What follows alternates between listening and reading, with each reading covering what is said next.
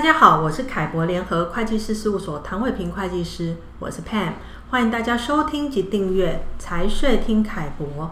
今天我们要来谈谈境外公司或是个人持有美国公司股权，呃，要如何做申报啊？那今天跟我在这里一起做 Podcast 是凯博联合会计师事务所美国税务主管啊，他同时也是美国会计师，呃，就请 Jeffrey 来跟大家做一些分析。Jeffrey 你好，Pam 你好。各位听众，大家好，我是 Jeffrey。呃，Jeffrey，我们今天主要是针对五四七二表格哦，也就是境外的法人或是个人持有美国公司二十五 percent 以上股权，或是境外公司在美国有从事商业或营业呃行为的资讯揭露表，呃，来做一个说明。那首先，我想先请问一个问题哦，就是这个五四七二表格是用来做税务申报的吗？呃，不是哦。这个表格其实是在提供国税局应申报交易的相关资讯，但并非用于计算应缴纳税额，除非被处以应申报但未申报的罚则的情况下。因此，五四七二表格是属于资讯揭露的层面，在申报时还是要依照个人或法人所适用的年度所得税表一并做申报。例如说，C Corporation。必须要使用一一二零表格做所得税申报。那 Jeffrey 能不能简单的说明一下，哪一些美国公司啊，或是境外公司需要申报这个五四七二表格呢？好的，一般来说，任何被境外法人或个人非美籍间接或直接持有百分之二十五以上股权的美国公司，并有所谓的应申报交易，或任何在美国境内从事商业或营业的境外公司。都需要做申报。如果美国公司有符合上面的条件，我们会将这类型的美国公司或境外公司统称为应申报个体，也就是所谓的 reporting corporation。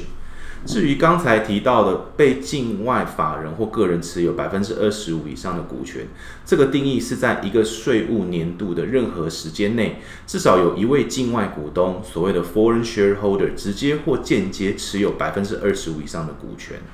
那你刚刚提到的境外股东哦，这个定义是指什么呢？境外股东的定义包含了法人及个人两个部分。那个人的部分包含非美国公民、绿卡持有人，或者是境外个人并未被另外一个美国公民配偶以婚后共同申报，也就是所谓的 married file jointly 的申报身份来申报个人综合所得税。那另外在法人的部分，包含了境外合伙。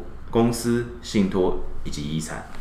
那我记得在前几期的凯博观点哦，曾经有提过，美国有一种 disregarded entity 的形态，也就是呃忽略不计的实体。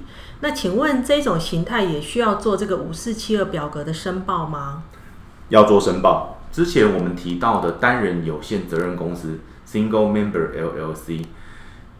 为国税局认定之忽略不计的实体，也就是所谓的 disregarded entity，在申报五四七二表格以附加税表 schedule 的方式，采用类似 C Corp 的所得税来做申报的。了解。那请问五四七二表格所谓的应申报交易哦，是哪些交易呢？主要分为下面两类。第一类是与海外关系人之各项交易，例如说销售商品啊。租金、佣金、权利金、利息、各项服务费等等。另外一个就是 Single Member LLC 收到或支付的与其设立、解散、收购、处分相关的款项，包括投资到该 LLC 或从该 LLC 分配出去的款项。那最后一个问题哦，我想也是听众朋友都很想要知道，就是如果没有申报这个五四七二表格，会面临什么样的罚则呢？如果未申报五四七二的表格，罚则是两万五千块钱。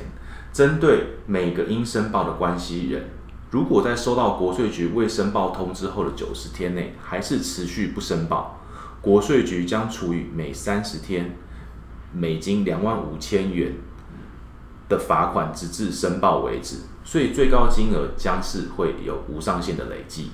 那看起来没有申报的罚款哦，是很重的，所以还是要提醒大家要及时做正确的申报。那我想经过呃 Jeffrey 刚刚的说明之后，呃，大家应该对五四七的表格有了一些初步的概念。呃，如果想要了解更多的资讯，欢迎大家参考凯博联合会计师事务所网站上面凯博观点的相关文章。也谢谢 Jeffrey 今天的说明。